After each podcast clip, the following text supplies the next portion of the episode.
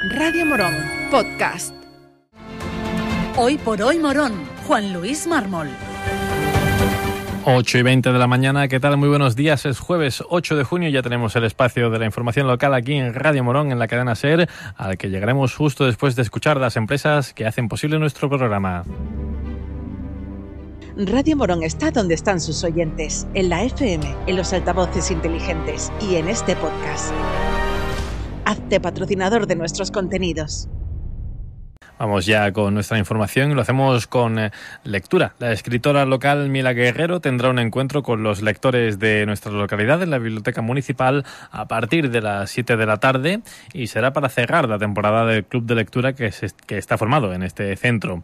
Lo harán eh, con el libro de relatos Animales en el Parque y aunque va a ser un encuentro para los miembros del club, está abierto para todo aquel que quiera acercarse el, como el colofón final que tiene el Club de Lectura, que es un club existente actualmente en la biblioteca de la calle Ánimas.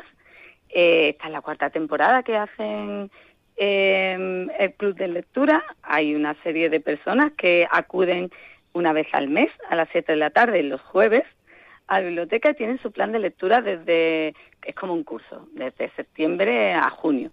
Entonces, este año, el último libro que, estaba en ese plan de lectura era, mm, afortunadamente, Animales del Parque, eh, mi segundo libro, y entonces, pues, me han llamado para ver si me puedo pasar por allí y podemos comentar el, libro entre todos. Obviamente, para los miembros del club de lectura, pero en esta ocasión está abierto al público, a quien quiera que se, que se quiera pasar por allí a las 7 de la tarde y y podemos tener una charla sobre ese libro o sobre cualquier otra cosa que quieran.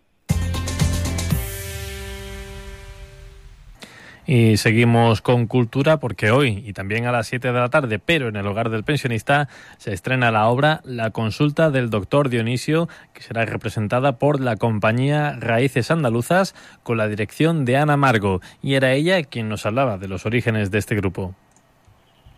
Bueno, pues hace bastantes años, no puedo decir exactamente cuánto, eh, se empezaron a hacer talleres de teatro en, en el hogar del pensionista para, para los usuarios de, del centro de día.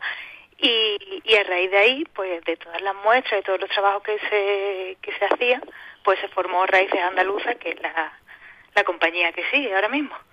La directora Ana Margo nos recordaba dónde y cuándo poder ver la obra y qué es lo que les espera a los espectadores que se dejen pasar por la consulta del doctor Dionisio. Pues se va a hacer en el hogar del pensionista, en el centro de participación activa y como dice el, día 8, jueves, hoy jueves a las 7 de la tarde.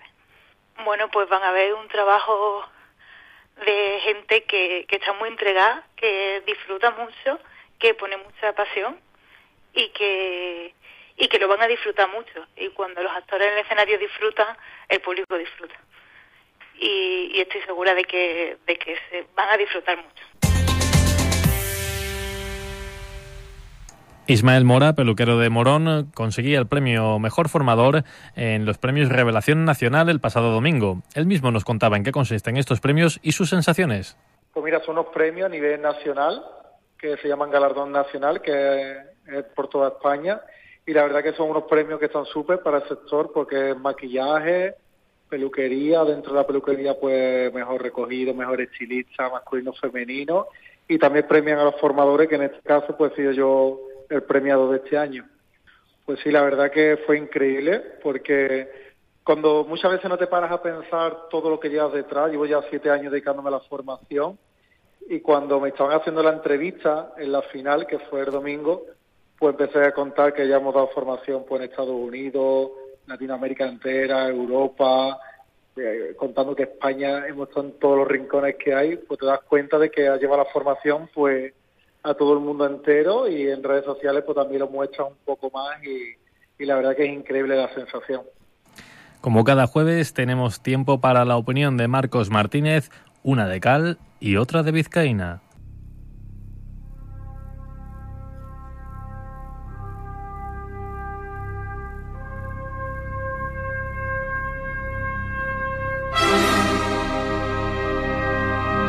Las cinco de la mañana y los ojos de par en par.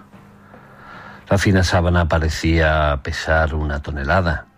Bueno, ya sé que es una exageración, pero convendrán que cuando algo nos molesta parece que pesa mucho más. ¿Cuánto pesará la vida? ¿Y el amor? Hasta los insultos tienen su peso. Ahora, en este país, nos llevamos las manos a la cabeza por las ofensas racistas que recibe Vinicius y me parece muy bien que se castiguen los cánticos e improperios de esta índole con la mayor contundencia. Pero el asunto me lleva a la reflexión. Por un lado, me gustaría saber qué diría Lucy de todo esto. ¿Que, ¿Quién es Lucy? Es el primer homínido que bajó de los árboles y comenzó a andar sobre sus piernas. La astrolopiteca pensaría que esos que insultan al grito de mono no pueden ser más gilipollas. Con una breve visita por la biblioteca descubrirían quiénes son sus antepasados, aunque mucho me temo que en la actualidad el cerebro de la meba haya evolucionado más que el de estos imbéciles. Por otro lado, me pregunto si a partir de ahora el peso del insulto racista se habrá disparado con respecto a otros. Imagino que el tonto que la tomaba con Vinicius ahora retomará lo de mentarle la madre al árbitro o al linear. Alguno dirá que la gente va a los campos de fútbol a desahogarse del día a día. Pero para desahogarse hay multitud de métodos. Yo le recomendaría entregarse al fornicio en cualquiera de sus modalidades. Aunque para estos analfabetos mejor pillarse los dedos con una cancela de hierro forjado. Eso sí que les soltará el estrés y sobre todo dejarán en paz a la madre de los demás. Sitivi Terra Levis.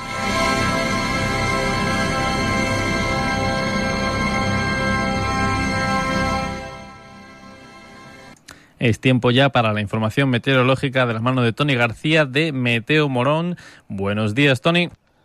Buenos días, amigos de la cadena SER. Un día más con ustedes para traer la información del tiempo ya en la jornada de este jueves. Un jueves donde continuaremos con intervalos nubosos, donde la probabilidad de precipitaciones se concentren todavía durante la mañana y primeras horas de la tarde. En cuanto a las temperaturas máximas, temperaturas máximas rondando en torno entre los 23 y 24 grados, mientras que la mínima vuelva a estar durante la próxima madrugada entre los 17 y 18 grados, todo ello acompañado del viento de componente sur a suroeste, como es el poniente, el cual al caer la tarde podrá soplar con algunas rachas intensas. Y más, esto es todo y nos vemos mañana. Gracias por llegar hasta aquí. Si te ha gustado este podcast, suscríbete a nuestros programas y recomiéndanos a tus amigos. Así la comunidad de Radio Morón seguirá creciendo y con ella el mejor contenido local.